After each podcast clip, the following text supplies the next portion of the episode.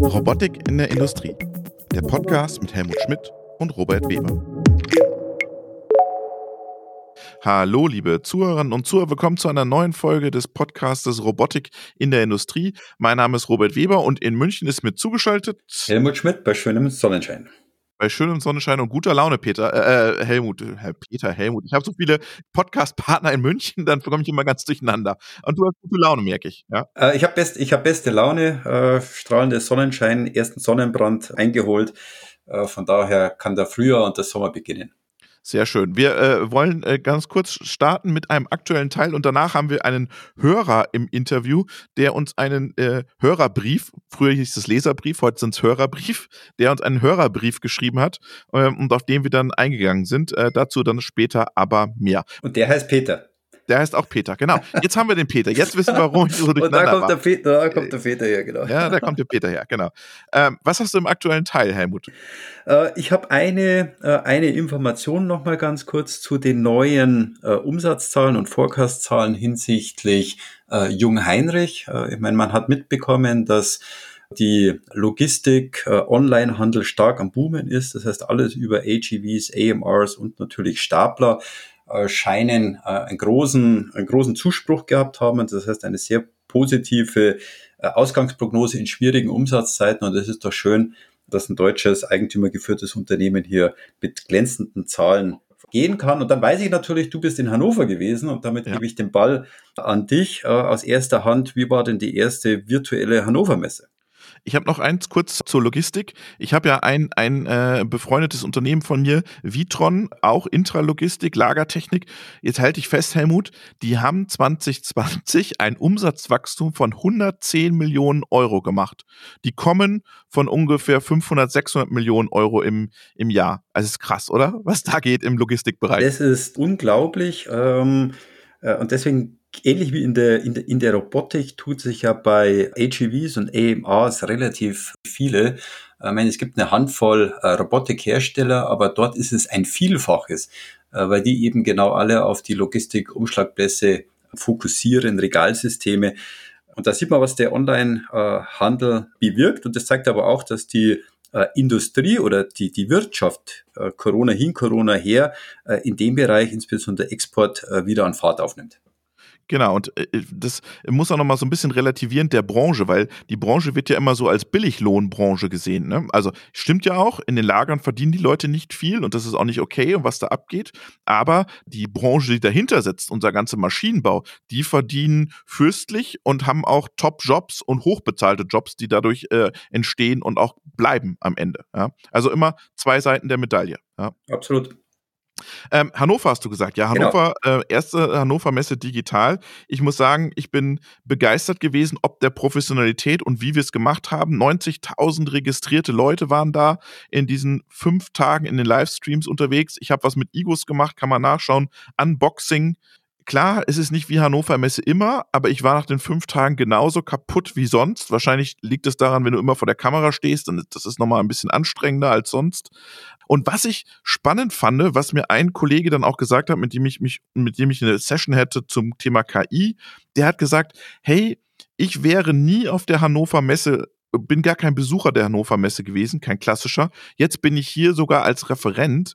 Warum macht ihr das nicht in Zukunft so, dass ihr sagt, wir haben das analoge Event in Hannover, aber dann habt ihr auch, trefft ihr euch auch in Paris mit 100 Leuten in der Halle und schaut diesen Livestream, macht eine kleine Expo dazu in Lissabon, in Warschau, in Kiew, in Wien, in Belgrad, in London, in Oslo. Weil alle kommen eh nicht nach Hannover. Das ist so. Ja, ähm, aber das wäre eine Idee, sagt er, wo man sagt, hey, mietet euch doch da eine Halle an, eine kleine Halle, kleine Ausstellung, lasst den Stream da laufen, dass sich Leute da auch vernetzen können, die vielleicht nicht traditionelle Hannover Messe Besucher sind. Und die kommen, glaube ich, immer mehr, weil diese Branche, merkst du schon, Software kommt ohne Ende, da kommen ganz neue Besuchergruppen und ganz neue Besucherpersonas auf diese Messe. Ich bin mal gespannt, ob die Hannoveraner da äh, weitergehen. Aber ich glaube, das hatte Zukunft. Das hört sich sehr spannend und sehr interessant an. Ich glaube auch, dass sogenannte Hybridmessen äh, digital und vor Ort wahrscheinlich eines der, der Zukunftskonzepte sein wird, sowohl was die Reduzierung von, von Reisezeit angeht, um tatsächlich vielleicht auch neue Interessenten hinzubekommen. Die Frage wird nur sein, wie ist tatsächlich auch das Deal Closing? Muss ich dafür nicht live an den, an den Messeständen sein, vor Ort sein? Ähm, wenn man sich jetzt halt nach München schaut, ähm, ist die Bauma äh, abgesagt worden. Die brauchen mhm. ja fast vier Monate zum Aufbauen. Die weltgrößte Messe, die nur alle drei Jahre stattfindet. Also um die dann haben oder nicht zu haben, da werden sich wahrscheinlich solche eine gemischten Messen äh, wahrscheinlich durchaus durchsetzen können oder ihre Richtigkeit haben. Bin schon sehr gespannt und freut mich zu hören.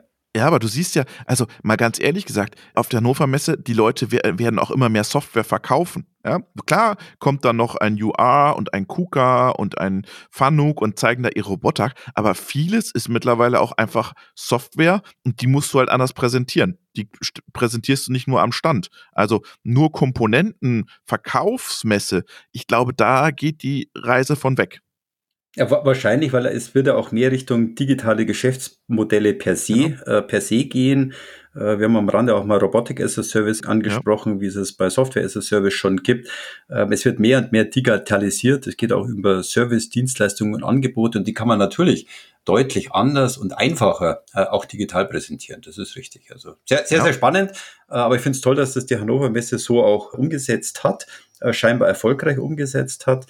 Bin gespannt, was äh, München, die Münchner Messe mit Automatika macht, die jetzt auch abgesagt wird und digital wird, mit der sogenannten Sprint. Bin schon sehr gespannt, ob sie auch daraus nochmal partizipieren, Lessons Learned haben und was dort passiert. Ja, und was man Lesson Learned, muss man auch mal den Hannoveranern unterstreichen. Lesson Learned ist, ihr müsst euch an Themen orientieren. Also diese, was wir früher kannten, die Leute kommen, um da ähm, auf den Stand zu gehen. Die Leute wollen ein gutes Programm auch haben, ein gutes Konferenz und inhaltlich Schwerpunkte setzen, die die Leute interessieren. Also man merkte schon einen krassen Besucher- und äh, Teilnehmerfokus, den ich vielleicht bei früheren Messen, sei es in Hannover, aber auch bei anderen Messeveranstaltungen so nicht gesehen habe, weil am Ende war es ja immer so, der Aussteller bezahlt den Quadratmeter, aber ich glaube, ähm, von der Denke rücken wir jetzt bei den Messegesellschaften alle ein Stück weit von ab und nehmen den Besucher, den Anwender wieder in Fokus, was wir im Podcast ja schon die ganze Zeit machen, also Learning from the Best sozusagen. Ja. Ah, super. genauso muss es, genauso muss es sein. Der Anwender, der Kunde, der zahlt die Rechnung, der sollte auch im Mittelpunkt stehen. Genau. Und deshalb sprechen wir heute in unserem Podcast über den Anwender, nämlich äh, der Peter Clement ist Anwender, ist Integrator, ist Sondermaschinenbauer und er hat uns geschrieben und uns ein bisschen kritisiert über das Ganze, wir würden das zu einfach darstellen und es wäre alles gar nicht so einfach, wie wir immer denken. Und dann gehen wir doch mal ins Interview mit dem Peter rein. Schalten wir jetzt nach Bayern. Neu-Ulm ist, ist Bayern noch, oder? Die geteilte Stadt zwischen Baden-Württemberg und Bayern. Und grüßen Peter Clement. Hallo Peter. Hallo Robert, hallo Helmut. Ja, genau. Neu-Ulm die bayerische Seite neben der Donau und Ulm dann schon in Württemberg. Herzlichen Dank für die Einladung. Mir ist wichtig, dass die Lebenszyklen der Maschine auch bekannt sind und nicht nur die Inbetriebnahmephase mit Cobots, Robotik, immer angesprochen werden sollte. Oder aus unserer Erfahrung als Maschinenbauer einfach die anderen Zyklen alle sehr wichtig sind mit zu betrachten. Da gehen wir gleich mal näher drauf ein, aber gib uns doch mal zwei, drei Sätze. Wer bist du, äh, was macht ihr und was macht ihr mit Robotik? Ja, ich habe 2009 mein erstes Unternehmen gegründet, äh, als freiberuflicher Konstrukteur damals noch. Das ist sehr schnell in den Sondermaschinenbau dann gewandelt, äh, die Climate Engineering. Und da haben wir ganz klassische Sondermaschinen gebaut, Automatisierungslösungen, die alle immer Prototypen sind, muss man so sagen. Sind aber sehr schnell in die Robotik eingestiegen, haben 2015 schon eine kollaborative Anlage gebaut ähm, und haben viele, viele Erfahrungen gesammelt, was die ganzen Maschinenzyklen angehen. Mittlerweile haben wir die Firma transferiert in die Variobotik, wo wir günstige Robotik äh, anbieten, im Bildungsbereich unterwegs sind und nach wie vor auch Integrator sind. Und was ist jetzt dein Problem mit den Marketingbotschaften der Robotikhersteller? Ich würde es nicht Problem nennen. Ähm, also es ist so, früher war Robotik, Industrierobotik nur für Fachleute verfügbar. Weil man hat nicht mal geschafft, so einen Roboter selber, wenn man keine Erfahrung hat, überhaupt mal von A nach B zu bewegen. Jeder Roboterhersteller hat in seiner eigenen Programmierwelt gearbeitet und alles war sehr closed, sage ich mal. Jetzt kam UR mit dem wohl erfolgreichsten Konzept des Bedienens auf den Markt und deswegen streben ja Cobot-Hersteller ohne Ende mit auf den Markt.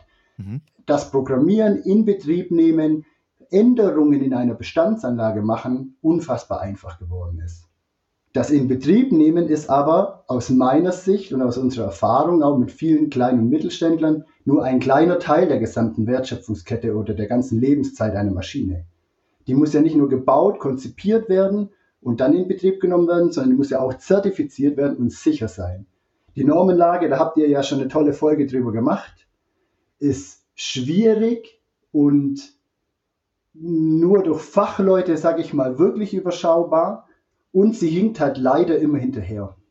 Jetzt können wir durch die neue Technik super toll schnell in Betrieb nehmen, schnell ändern und es gibt so viele aktuelle Beispiele, wo KI jetzt kommt und alles noch einfacher wird. Aber alleine reicht es eben nicht. Alleine ist damit keine Maschine gebaut, sie ist nicht zertifiziert und offiziell läuft sich noch nicht nach Maschinenrichtlinie sicher. Und da ist ja, glaube ich, genau der, der richtige Punkt oder die Schnittstelle zwischen äh, Hersteller und Integrator. Und deswegen wird es uns und natürlich auch für die Hörer äh, aus deiner Erfahrung mal erführen, wo du sagst, okay, äh, Programmierung, Bedienung scheint alles äh, gelöst zu sein oder viele bringen Lösungen, aber es ist tatsächlich nachher bei dem Umsetzen. Vielleicht aus deiner Erfahrung als Maschinenbauer den Hörern mal mitzugeben, wo sind denn tatsächlich mögliche Fallstricke, wie meistert man sie oder auf wen, wie euch zum Beispiel, kann man dann zurückgreifen, um sowas zu lösen? Vielleicht hast du da ein, zwei greifbare Beispiele aus deinem Projektumfeld, Maschinenbauumfeld, wo du sagst, ja, das hat sich einfach angehört, dann ist schwierig geworden und so haben wir es gelöst, damit man das ein bisschen besser greifen kann. Das würde mich sehr freuen und sehr interessieren. Also es ist noch ein aktuelles Projekt, ähm, wo ich sage, ohne Integrator und Partnernetzwerk kommt man nicht klar, ist ein Handling von biegeschlaffen Bauteilen, was wir aktuell machen. Wir stecken Kabel in Stecker und Kabel als undefiniertes Bauteil ist unglaublich schwer zu handeln. Das schaffen aber auch wir alleine nicht. Da haben wir mit einem großen Endkunden zusammen eine, ich nenne es mal, Forschungsgruppe gegründet aus einem Vision-Partner der Firma Attentra, aus Software der Firma Artimines und uns als Mechanik. Und zusammen haben wir die ganzen intelligenten Software- und Vision- und Hardware-Bausteine zusammengeschmissen und einen Prototypen für die gebaut. Aber der Prototyp alleine war eben nicht lauffähig, das war ein Laborgerät. Und im zweiten Step mussten wir CE-fähig werden, um beim Endkunden halt dann an der Maschine zu laufen. Dort war ein großer Knackpunkt und das hat uns schon sehr viel Zeit, Aufgaben und Hindernisse gekostet. Wir mussten ja über die Risikoanalyse gehen ähm, und die Maschine sicher bauen. Und jetzt müssen wir halt nicht nur den Roboter betrachten in dieser ganzen Zertifizierungskette, sondern den Greifer mit, das Bauteil, die Umgebung und es ist sehr, sehr aufwendig. Das habt ihr in der Normenlage-Folge auch gesprochen, ähm, dass da bei Cobots aus meiner persönlichen Sicht, Helmut, das hast du auch gesagt, glaube ich, noch viel Theorie und Praxis geändert, beziehungsweise die Abläufe geändert werden sollten, um da des Lebenszyklus des Cobots einfacher zu gestalten. Das war ein Prozess, eine sehr komplexe Anlage, die kann ich keinem Endanwender empfehlen, ohne professionelle Partnernetzwerke zu machen. Auch wir zertifizieren nicht selber, wir haben immer einen externen Partner, der sich in der CE-Zertifizierung viel besser auskennt, der da einfach Profi ist und das kann ich jedem dann auch nur empfehlen. Ein anderes Beispiel ist, äh, dass wir gemerkt haben, deswegen ja auch von der Clement Engineering immer weiter absehen und immer mehr in die Variobotik gehen, dass die Endkunden immer mehr selber machen wollen und durch die Software ja auch können. Aber sie brauchen trotzdem Hilfestellung. Und es ist wie immer mit Beratung und mit selber tun. Man kann natürlich alles sich selber arbeiten, aber ich bin überzeugt, dass es in manchen Stellen wichtig ist, die richtigen Hilfestellungen zu bekommen. Wir gehen keine Maschine ohne vorneweg gemeinsam schon in der Konzeption die Risikoanalyse mitzufahren, weil man sich hinterher einfach ganz viele Probleme einspart. Und in der Risikoanalyse wird einfach schon alles betrachtet, was später an maschinenrelevanten, maschinenrichtlinienrelevanten Punkten auftritt.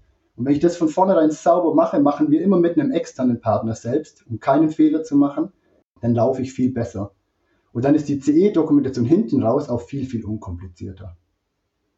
Sehr, sehr interessant, Peter. Da vielleicht eine bisschen provokative Frage an einen Integrator und Sondermaschinenbauer. Äh, du hast gerade das Thema Do-it-yourself angesprochen und es wird irgendwann auch in die Richtung gehen. Es gibt viele Plattformanbieter, die das versuchen und die Thematik ist ja, Kosten äh, runterzubekommen. Äh, was meine ich damit? Der Cobot oder der Robotikhersteller wie auch Fruitcore kommen mit sehr attraktiven Marktpreisen. Die Inbetriebnahme wird einfach. Man sagt, okay, eine Lösung kostet äh, zwischen 40 und 60.000 Euro. Ähm, dann kommt der Integrator ins Spiel und plötzlich kostet 120.000. Sind, sind das dann rein die Beratung, das Overengineering oder wirklich die, Komplexi die Komplexität? Äh, oder ist im Vorfeld die ein oder andere Applikation einfach so nicht richtig äh, evaluiert und bewertet worden? Ich weiß, es ist ein bisschen provokativ, aber das ist tatsächlich keine Seltenheit. Und dass dann eben viele wieder abspringen und sagen, ach, der Roboterhersteller hat gesagt, das kostet mich 40.000 oder 30.000 oder 50.000. Und jetzt habe ich einen Spezialisten, jetzt kostet es Doppelte. Das habe ich jetzt nicht gerechnet. Wie sind da deine, deine Erfahrung damit? Das ist sogar gar nicht provokativ, sondern ich bin 100% deiner Meinung. Ähm, Tatsache ist so, ein Integrator, der eine individuelle Kundenlösung schafft, baut schlichtweg einen Prototypen. Das heißt, alle Einmalkosten, die auftauchen, müssen in diesen Prototypen bepreist werden.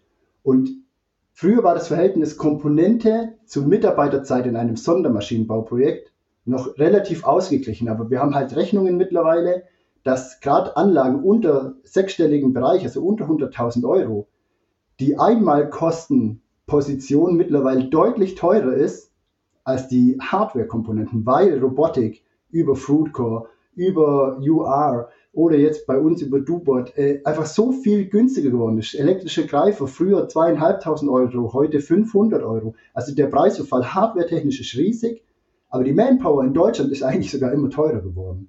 Ähm, ich bin voll bei dir, dass es oft für Kunden nicht funktioniert, über den Integrator zu gehen aus Preistreibung. Aber es ist auch ein Problem, wenn man über den Integrator geht und das zeigt uns Erfahrung, ah, dann kann ich ja noch in der Maschine das noch mitmachen und dann könnte ich ja noch das reinpacken und das reinpacken. Und nachher bin ich bei einer halben eierlegenden Wollmilchsau und wundere mich, warum ich bei 150.000 Euro gelandet bin. Da ist der Automobiler oder die Großendkunden sind da halt voraus, die schreiben komplexe, riesige Pflichtenhefte, kleine Integratoren lieben diese Pflichtenhefte, sag ich mal, ganz vorsichtig. Und dennoch deklarieren sie halt genau das Aufgabenumfeld und dann weiß jeder, was er genau machen muss und das geht mit dem KMU nicht. Mit dem KMU tastet man sich Schritt für Schritt an die richtige Lösung ran. Aber was wäre dann ein möglicher Ansatzpunkt? Denn der KMU, das sind, ich sage immer, es sind über 90 Prozent unserer, unserer, End, unserer möglichen potenziellen Endanwender, von denen greifen wir heute vielleicht fünf, maximal zehn Prozent ab, sprich 80 Prozent sind tatsächlich noch draußen. Und die sind natürlich genau aufgrund äh, Lohnkosten, Fachkräftemangel und so weiter diejenigen, die automatisieren müssen. Ähm, und es wird irgendwann Richtung Do-it-yourself gehen und eine Zelle darf halt äh, oder sollte irgendwann mal 60, 80, maximal 90.000 Euro kosten. Was ist denn dann aus deiner Sicht ein möglicher Ansatzpunkt, um eben diese One-Time-Prototypen-Thematik nicht hinzubekommen? Man sieht jetzt halt Cobot-Welders mit Cobot-Zellen, man sieht äh, Beladezellen, also wo man skalierbare Lösungen äh, hat und anbietet. Ist, ist das ein Weg oder wie, wie, wie positioniert ihr euch auch als Maschinenbau, um skalierbar zu sein und zu sagen, okay, wir haben jetzt eine Lösung und die verkaufe ich nicht einmal als Prototyp, sondern 10, 15, 20 Mal?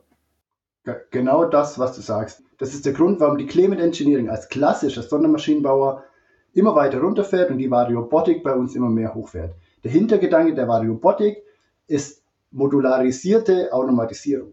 Wenn wir eine Sondermaschine packen und in ganz viele Einzelscheiben zerschneiden, dann kommen immer die gleichen Bausteine raus. Ich werde mit einem Roboter ein Teil Pick and Place machen müssen, ich werde was schrauben müssen, schweißen, vereinzeln. Alle Aufgaben an sich auf die kleine Lösung runtergebrochen bleibt immer Standard. Und wir wollen, beziehungsweise sieht man das ja auch jetzt, was passiert mit den ganzen Plattformen, mit den ganzen Anbietern. Gott sei Dank sind alle nimmer in diesem klassischen harten Wettbewerbsgedanken oder ganz viele moderne Firmen, sondern eher wir müssen uns öffnen und gemeinsam eine sinnvolle Lösung für den Endkunden schaffen, die so einfach wird, dass ich eben das ganze Sonder drumherum nicht mehr brauche oder nur noch viel, viel kleiner brauche. Ähm, eine Einhausung muss ja nicht für jeden Kunden neu erfunden werden. Das kann ja eine Standardeinhausung werden, die ich maximal in Länge, Breite, Höhe spiele. Und die Integration, und so machen wir es mittlerweile, wir machen aktuell am federführend flexible Teilevereinzelung mit unseren Hardware-Komponenten, die wir haben und selber entwickelt haben. Wir bauen Zellen immer um diese flexible Vereinzelung rum. Und wir machen danach aber nicht alles aktuell für jeden Kunden und erfinden immer wieder Neues, sondern wir sagen, wir adaptieren dir in diese Zelle rein noch eine Vereinzelung, eine kleine Vision-Inspektion oder nur eine Übergabestation zum Beispiel zu einer weiterführenden Verarbeitung und bilden dadurch einen Sonderlösungsstandard ab. Und dann bringen wir die Einmalkosten runter. Und für uns die ganzen Zertifizierungsaufwände, Beschaffungsaufwände, alles, was einmal viel Geld kostet, können wir runterdrücken. Und aktuell platzieren wir unsere Anlagen auch immer so zwischen 60 und 85.000 Euro. Das heißt, du disrupt yourself. Ja. Dein, dein klassisches Integratorgeschäft kannst du bald zumachen. Die Vision hinter der Variobotik ist genau das, den Maschinenbau zu disrupten. Wir wollten das Lego für den Integrator bauen. Jetzt ist die Historie halt einfach so, dass wir sehr hardwarelastig sind und das als Proof of Concept hardware-technisch aufgebaut haben. Diese Modulwelt aber einfach nicht in der Hardware liegt. Die Hardware ist das, was ich brauche, um Softwaremodule intelligent zu verknüpfen.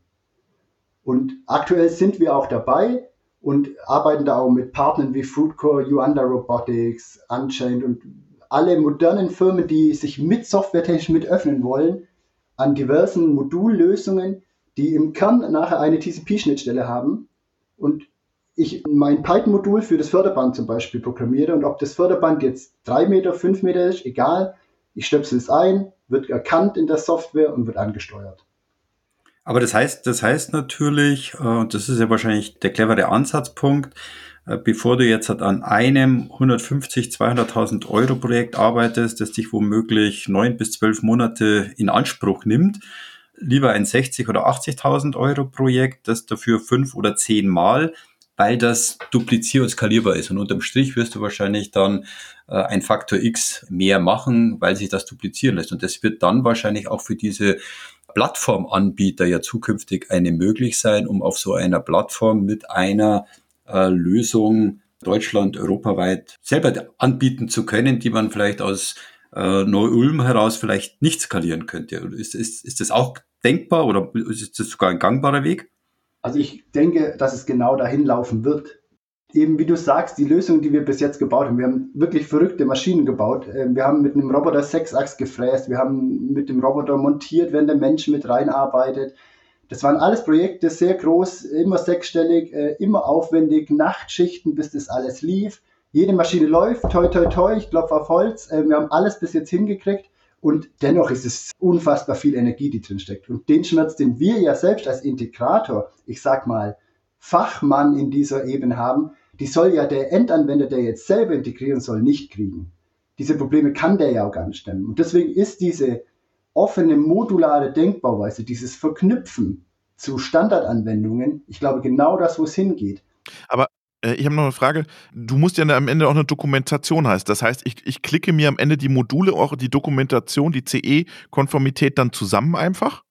Also noch sind wir nicht in der Welt, dass der Kunde selber sich die Module zusammenklickt. Dafür sind wir okay. zu klein. Äh, wir sind komplett eigenfinanziert. Wir wachsen einfach aus Bootstrapping. Ähm, da geht es nur Step by Step. Das heißt, unsere Module benutzen wir momentan für unsere internen Maschinen. Aber ja, im Grunde ist es so, dass unser Dokumentationspartner die ein und dieselbe Dokumentation mittlerweile verwenden kann und nur noch anpasst auf die Endanwendung in der Einhausung. Und da es in der Einhausung ist, ist es auch noch relativ unkompliziert, solange wir innen drin nicht anfangen, mit einem Laser zu handeln oder mit Bauteilen eben zu arbeiten, die weitere Schutzmaßnahmen erfordern. Eine kurze Frage, die dazu ganz gut, äh, ganz gut passt. Äh, du bist ja Integrator und viele Lieferantenhersteller zeigen ja immer, was alles so einfach ist. Was wären denn deine drei Hauptfragen an einen Endanwender, der sagen muss, diese drei Fragen sollte sich ein potenzieller Kunde stellen, bevor er an einen Integrator geht, um zu evaluieren, macht dort Robotik Sinn? Weil ich vermute, ihr werdet auch mit allen möglichen Anfragen konfrontiert, die vielleicht technologisch umsetzbar ist, wo allerdings aber dann der Return of Invest bei vorne nicht mehr passt. Was wäre eure Empfehlung oder was sind deine drei bis fünf Fragen an den potenziellen Kunden, wie eine Art Checkliste, um dann zu sagen, genau da macht Sinn und dort macht es auch Freude für dich, lieber Endanwender, zu arbeiten? Wahrscheinlich hast du welche. Was wären die, damit der Endkunde sagt, okay, wenn ich diese drei, vier Fragen mit Go, mit Grün beantworte, dann kann man das automatisieren. Ja, Also erstmal muss ich dazu sagen, dass die Endanwender durch die verbreitete Technik immer, in, immer mehr Wissen haben. Also wenn ich überlege, was wir früher für Fragen gekriegt haben, kann man das nicht machen. Was wir heute für Fragen kriegen, kann man das nicht machen. Da ist schon sehr viel Learning gewesen. Ich gehe immer sehr, sehr offen auf die Kunden zu. Ich sage, was wollt ihr tun? Also was ist wirklich das Ergebnis, was ihr hinten raus haben wollt? Wie viel Budget hast du dafür? Und ich gehe immer gnadenlos direkt mit dieser Frage rein, weil ich erspare dem Kunden wie uns unnötig viel Arbeit. Dafür muss man uns aber vertrauen und wir müssen dem Kunden auch das Vertrauen schenken, dass wir ihn nicht ausnützen. Und dann frage ich immer den Kunden, können wir den Prozess zusammen durchgehen? Und lass uns betrachten, was muss wirklich automatisiert werden und was lassen wir doch lieber bei der Person, bei dem Mitarbeiter. Weil es gibt einfach Punkte, die sind super easy, in Anführungszeichen, mit einer Automatisierungslösung abzudecken. Und dann gibt es eben Punkte, die kriegst du mit einem Roboter nur mit riesig Anstrengung in den Griff. Und wenn man über diese drei Punkte geht, sich ein gewisses Budget schon mal im Kopf hat, dann kann man von Erfahrungsseite schon sagen, klar, wir gehen da weiter und da finden wir eine Lösung. Und wenn der Endkunde offen genug ist, nicht immer die eierlegende Wollmilchsau zu wollen, sondern die für ihn perfekte Lösung zu finden, die nicht, die auch einen Handarbeitsschritt vielleicht nachher noch verlangt, dann kommt man relativ schnell zu einem Step, wo man gemeinsam in eine Konzeptphase geht und das valuiert. Spannend. Und wie siehst du die Plattformen? Ist das jetzt ein Wettbewerber zu dir oder sagst du, ähm, da könnte ich mit meinen Modulen auch rein? Wir sind dort schon mit unseren also Produkten vertreten und mhm. ich bin der Meinung, also wir arbeiten schon immer, seit wir Maschinen bauen, nicht alles alleine, sondern wir haben immer über Teams gearbeitet. Und diese Firmen waren oft Partner, aber eventuell in einem anderen Projekt auch mal Konkurrenten. Ähm, aber es bringt uns in der modernen Welt, glaube ich, nichts, wenn ich mich abschotten versuche und sage, ich mache alles alleine und es soll ja kein anderer mitmachen. Ähm, weil da muss ich ja alles können und ich kann nicht überall perfekt sein.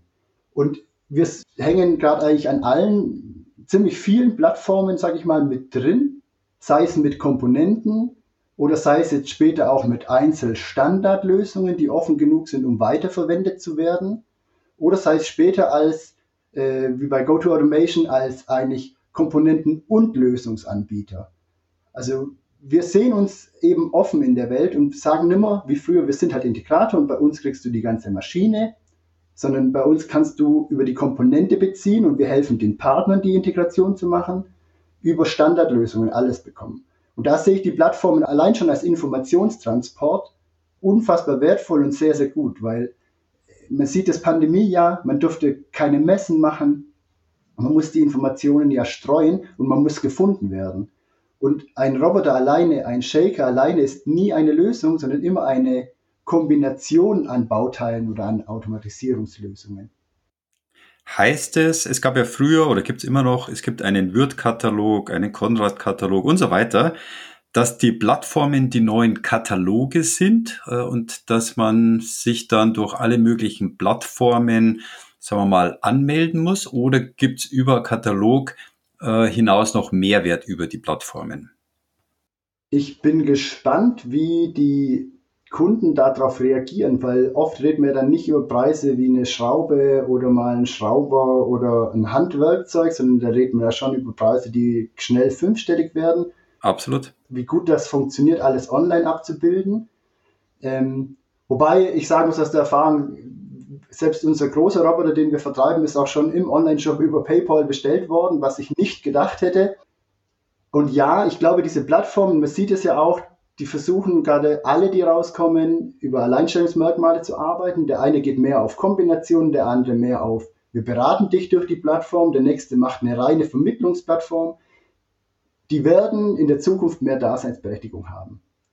Da bin ich überzeugt von. Deswegen gehen wir da auch überall mit und versuchen zu verstehen, was die an Informationen brauchen, was wir dort helfen können. Und wir verschließen uns deswegen auch nicht vor Wettbewerbern. Also wir haben auch Plattformen da drin mit dem Partnerportfolio, die eigentlich genauso Integratoren sind. Die wären ja eigentlich ein Wettbewerb zu uns, aber irgendwo sehe ich da eigentlich eher eine Partnerschaft als einen Wettbewerb.